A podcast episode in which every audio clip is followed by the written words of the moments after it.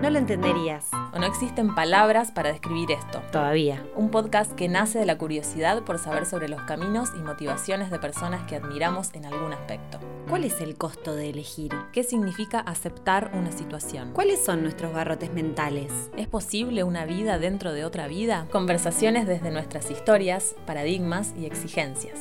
Estás escuchando No lo entenderías.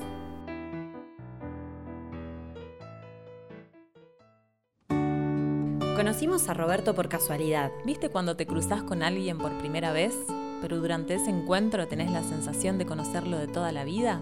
La charla fluía y en ese ir y venir de comentarios random me contó que se dedicaba a dar clases de yoga y meditación en cárceles, información suficiente para llamar nuestra atención. Por eso decidimos invitarlo al tercer capítulo de No lo entenderías.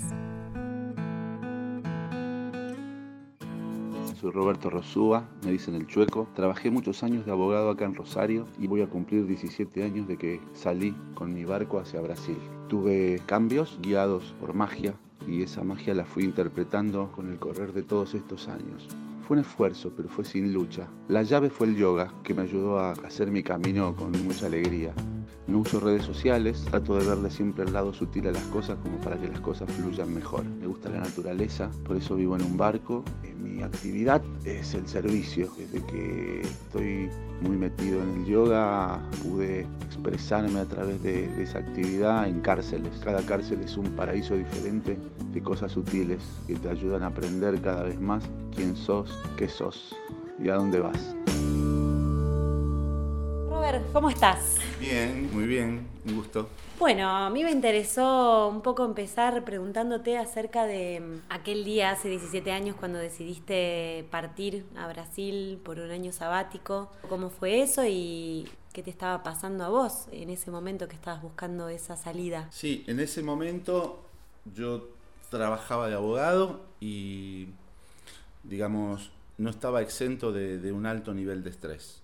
Siempre viví en, dos mundos, en el mundo de, de, lo urbano y en el mundo de lo no urbano. Y el contacto con la naturaleza, el agua, el mar, los barcos, el río, la montaña, todo lo que sea contacto con la naturaleza era lo que siempre me gustaba y desde muy chico me hacía sentir muy bien. Entonces, en alguno de los viajes a Brasil, encontré la posibilidad de decir, bueno, si me tomo un año sabático para recorrer la costa brasilera en el barco, me voy a tener que preparar. En ese ambiente de los barcos y de la gente que está navegando por el mundo, encontré referentes que me ayudaron muchísimo a tener la, la, idea en la cabeza. Y después cuando uno está acá, tiene que ver si se puede materializar eso. Entonces es ahí cuando, cuando empiezan a jugarse algunas cosas, ¿no? El sistema, que es como una fuerza centrífuga que no te deja salir. Por otro lado, el deseo, el foco,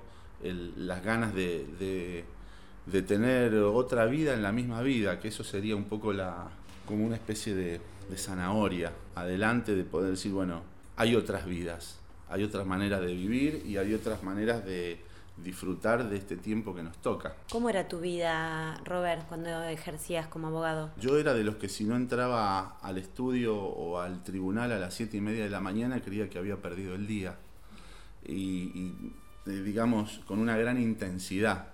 Una profesión a la cual estoy muy agradecido y que lo hacía con mucho gusto y mucho placer, pero con una intensidad muy grande. Y la intensidad también te puede llevar al hartazgo, a, la saturación. Entonces, eh, hay veces que uno no puede, alguno quiere regular esas, esa intensidad, pero hay veces que no se puede. El sistema te lleva muchas veces a que sea una bola de nieve. Y eso genera estrés, eso genera preocupación. Y esa era un poco la vida. Si bien yo me iba muy bien y me tomaba mis, mis semanas de vacaciones al año, siempre cada dos o tres meses, o viajar, o hacer esto, o lo otro, para compensar. Y, por momentos me llamó la atención decir, bueno, pero ¿por qué no puedo vivir al revés? O sea, estar mayor cantidad de tiempo en la naturaleza, haciendo lo que me gusta y no desgastándome tanto. Cuando llega un momento a los 40 y que vos te das cuenta que hay un quiebre, eh, yo por lo menos lo sentí así, pensé que, que, eso se podía concretar. Pensaba en ese momento, con toda esa vorágine, si vos tenías un objetivo en particular o, o si sentías que estabas corriendo hacia no sabías dónde, digamos. Uno En el sistema corre a través de- del trabajo, de ganar dinero, de las cuestiones sociales. Lo que es la vida que yo tenía acá era un poco así, muy dedicado también al deporte, al ambiente del rugby o de la náutica, que fueron los deportes que más estuve en contacto. Y eso te va llevando, digamos. Pero uno siente en determinado momento una especie de vacío. Y ese vacío, si uno le llama la atención, es por donde puede entrar a ver qué es lo que hay ahí atrás. Y yo por lo menos me sentía muy bien cuando iba a bucear a Engrados Reis y cuando iba de vacaciones, y, pero llegaba el 31 de enero que me tenía que volver a Rosario y me agarraba un ataque. Decía, ¿por qué si yo me quiero quedar acá me tengo que volver? Y ahí encontré mucha gente, amigos eh, de otros países que me ayudaron a pensar que yo también lo podía hacer. Que podía tener, eh, si quería vivir en el barco, en vez de tener el barco en un club acá y salir los fines de semana, vivir en el mismo barco en un lugar que me gustara más o que quisiera poder tener esa opción. Por ahí pasó, al la decisión de, de irme pasó por ahí. Después vinieron otras cosas, ¿no? Después vino el, el yoga, la meditación, el servicio y todo lo que fue complementando aquella idea. Cuando te fuiste para allá, supongo que habrá sido una decisión que, llevó su tiempo en cuanto a lo organizativo y en cuanto a esto, eh, salir del sistema. ¿Crees que hubo algo en particular que te costó mucho de salir del sistema? Me llevó varios años poder entender que uno puede salir organizadamente. En el estudio había mucho trabajo y muchas responsabilidades que hubo que derivar para que esas personas que dependían de mi trabajo pudieran continuar con sus quehaceres sin mí. Por otro lado, yo estaba casado también eso fue una negociación que llevó a, a la natural determinación de decir, bueno, cada uno por su lado. Y sí, hubo costos que pagar, esos, esos. La moneda estaba girando en el aire y, y esa era la idea, ¿no? Poder tener otra vida en la misma vida. Como toda decisión se pierde y se gana, pero bueno, también sentías evidentemente que perdías Sí. mucho más siguiendo con ese estilo de vida que con las pérdidas que podía tener esa decisión. Sí, sin duda, yo sabía que ganaba mucho más. El éxito estaba más dado por la renuncia a un montón de cosas y no a lo que realmente uno aparentemente tiene, cree y se desenvuelve en este tipo de, de mundo y sociedad en donde parece que el mejor auto, el mejor departamento o mayor actividad social o reconocimiento de algún tipo parecería ser más valioso. Yo creo que eh, no, no lo es. Es mucho más valioso por ahí incluso las experiencias externas y las experiencias internas que producen este tipo de cambios. Robert, ¿vivís en un barco allá Sí. y viajás? Viajo para la Fundación El Arte de Vivir para dar cursos, sí. Y viajo con el barco a veces también. Y he tenido oportunidad de viajar con otros barcos porque es un lugar propicio en donde pasan barcos de todos lados del mundo y muchas veces me he subido a un barco para arriba o para abajo, digamos. ¿Y mm, qué estás haciendo allá, Robert? Trabajo para la Fundación El Arte de Vivir, que es una ONG internacional, como voluntario, y trabajo específicamente en cárceles, que son cursos de yoga, respiración y meditación para personas privadas de su libertad. También doy en otro tipo de sectores, digamos, para personas que no están privadas de su libertad, para en las sedes, los centros del arte de vivir que hay en Brasil. ¿Cómo llegaste a encontrarte con eso? ¿Con el El arte arte de de vivir, con el, con el yoga, con la meditación? Yo hacía yoga desde antes de irme de acá y mi hermano tomó contacto con la fundación, fue en el año 2004, 2005, porque él trajo el programa para cárceles al gobierno de la provincia en ese momento. Me lo recomendó, en una de mis idas y vueltas hice el curso acá, después tomé contacto con la gente de la fundación en Brasil, después viajé a India en el 2005, 2006 por primera vez para conocer al maestro, nunca había estado en presencia de un ser iluminado y Perdón, Robert, ¿qué es un ser iluminado? Mira, hay muchas definiciones de iluminación. ¿eh? Si uno busca en los libros como qué es lo que los iluminados pueden llegar a, generar en el mundo o en los demás, yo creo que un, un ser iluminado es aquella persona que sin ningún tipo de, de trabas puede conectarse con las personas y darse cuenta de qué es lo que necesita y se lo puede dar. Como abrir una ventana para que esa persona vea donde no puede ver. Es como el que te abre la puerta, el que te abre la ventana. Es el que te dice, no hagas lo que yo digo, haz lo que vos sentís, pero estas son todas las opciones que no sabías que tenías, el que te enseña.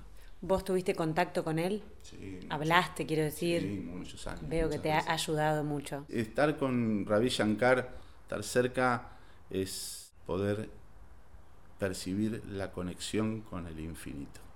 ¿Será que un poco a esa experiencia se arrima lo que ofreces quizás en las cárceles? Sí, sí, claro, es, es- son los cursos que él dicta, que él organizó, son los que se, los que se dan en la cárcel, con exactas instrucciones de cómo darlos, de cómo cuidarse de la energía de la prisión, de cómo, digamos, los cursos, si bien las personas los disfrutan mucho y a todo el mundo les gusta y les hace bien, yo creo que están hechos para nosotros los instructores, porque somos los que más nos llevamos. Cuando vos más das, más te llevas.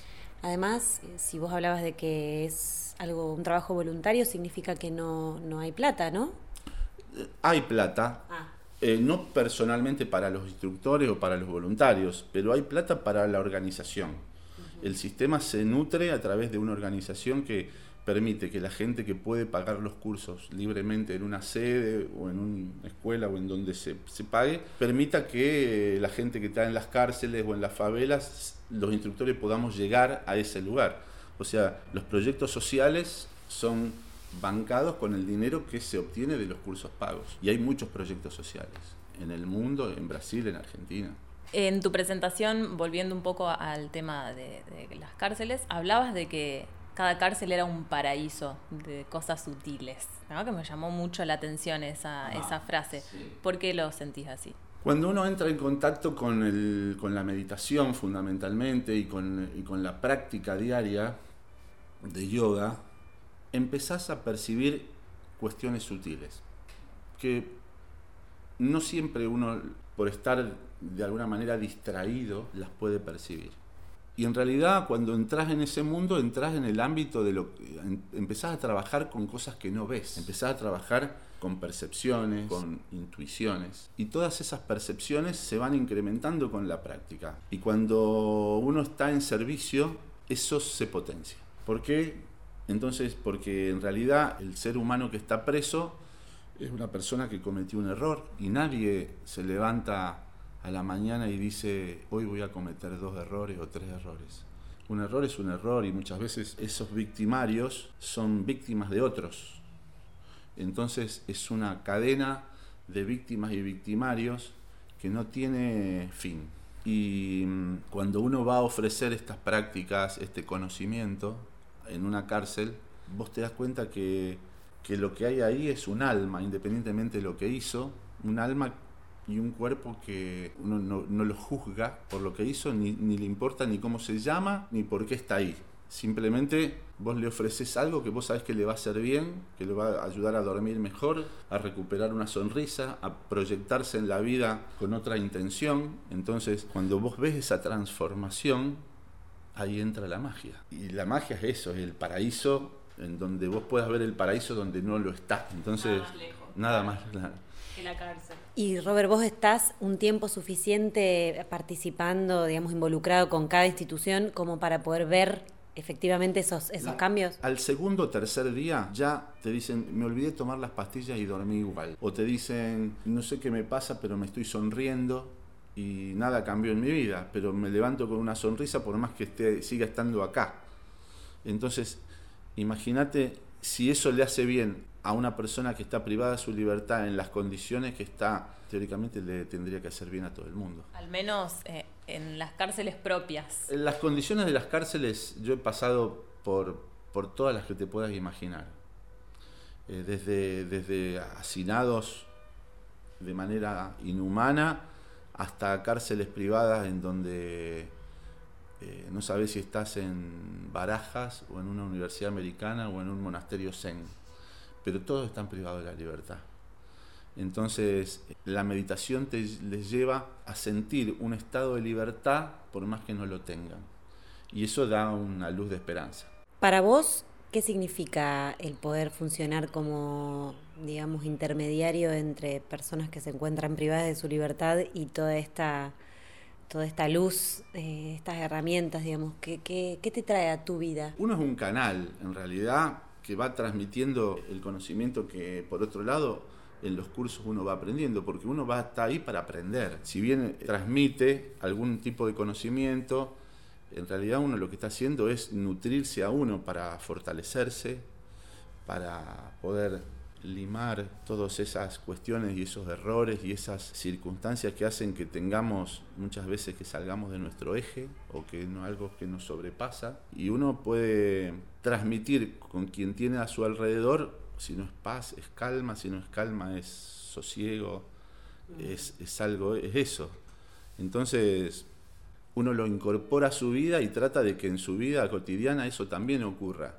No simplemente, digamos, cuando entra, uno entra a una cárcel y hay un motín y tenés que irte, del, no podés dar el curso porque ese día un, un lío adentro de la prisión, vos lo tenés que aceptar rápidamente. Y la aceptación, más, la aceptación rápida hace que uno cambie su energía. Poder identificar cuáles son nuestros propios barrotes y de qué estamos presos es es la esencia de todo esto. Digamos, eh, ¿cuáles son nuestros barrotes? Nuestros hábitos, nuestras costumbres, nuestros, nuestros dogmas, nuestras etiquetas. ¿De qué? no, Entonces, todos esos barrotes uno los puede empezar a identificar a partir de que se mete ahí adentro y ves cuáles son los barrotes de los otros y ves cuáles son los tuyos y generan las resistencias que, que hacen que nos caguemos la vida. Entonces, eh, el, motivo de poder dar el curso, enseñar eso, fundamentalmente es porque uno es el que más se lleva, el que más aprende, porque sabe que ahí está ahí también para aprender, no para enseñar. ¿Dirías que un poco el, autoconocimiento de todas estas cosas son un poco una herramienta esencial para poder transformarse? Y sí, es, es, el conocimiento aplicado el que puede construir un poquito de sabiduría. Hablabas antes de, la magia. ¿Cómo, cómo percibís? ¿Cómo, es tu concepto de magia? ¿Cuándo hay magia en algo? Bueno, para mí magia hay en el nacimiento de un bebé, por ejemplo. Eso es, parece una cosa mágica que, la propia naturaleza lo, lo determina. Y la magia, entonces, es el nacer y muchas veces puede ser un renacer porque vos estás metido en un tren y sos de una determinada manera y podés aprender una determinada circunstancia de cosas que te hace poder cambiar y renacer y ser otra persona y, o ser el mismo pero con mejores condiciones y todo eso si fluye naturalmente es mágico ese es el concepto de magia que tenga que tengamos la, la posibilidad de crear nuestra propia vida y de crear que nuestras propias decisiones sirvan para crear nuestra propia realidad. Eso es magia para mí. Nos gusta pensar de qué manera los elementos están vinculados a cosas específicas. Por ejemplo, el fuego a la pasión, el aire al viento, al cambio, a lo novedoso. La tierra al alimento, a la naturaleza, a lo humano. El agua a la paciencia, a la calma, fluir, emocional. A modo de juego, nos propusimos detenernos a reescribir lo que viene dado, romper con lo conocido, con lo que sabemos de memoria. Y probar nuevas fórmulas, buscar nuevos significados. Vamos a pasar a hacer un pequeño juego que nos inventamos, un poco para ponernos ahí un poco más afuera de lo que son las palabras tan ordenadas y tan bellas que han salido. Primero vamos a hacer un ping-pong, donde te voy a mencionar los cuatro elementos de la naturaleza. Para mí, para, para lo que es el, el, conocimiento védico, eh, los elementos son cinco. ¿Cuáles son? Tierra, agua, aire, fuego y éter. La, la ciencia determinó que eh, el, gran parte, no sé si el 70, el 80% del átomo es espacio. Entonces, este, eh, sí. Y a través del espacio, se el, el, sonido se traslada a través del espacio y, no a través del aire. Para los orientales también está el metal como un elemento. La madera. Bueno, no, no, vayamos tanto a lo teórico. Vamos a arrancar por éter. La voz. Fuego. Aparato digestivo. Agua. La vida. Tierra. Me encanta, me encanta. Bien. Ahora, Robert, te voy a ¿De dónde? De la tierra. Bien. Te voy a decir el comienzo de un refrán o de un dicho popular que seguro te va a venir a la mente cómo termina. Lo que te voy a pedir es que lo termines de otra manera, no, Epa. no como lo previsto. Bueno, Donde hubo fuego, me quemé las manos. de este agua, Bebo siempre, el amor está en todos lados. poner los pies sobre. Mi cabeza. Gracias, Robert. Fue un placer. Ustedes. Parece ser que en cada uno de nosotros y nosotras se esconde el poder para vivir la vida en plenitud. La llave está en el corazón, el autoconocimiento y el coraje para izar las velas y navegar hacia donde nuestro deseo nos guíe.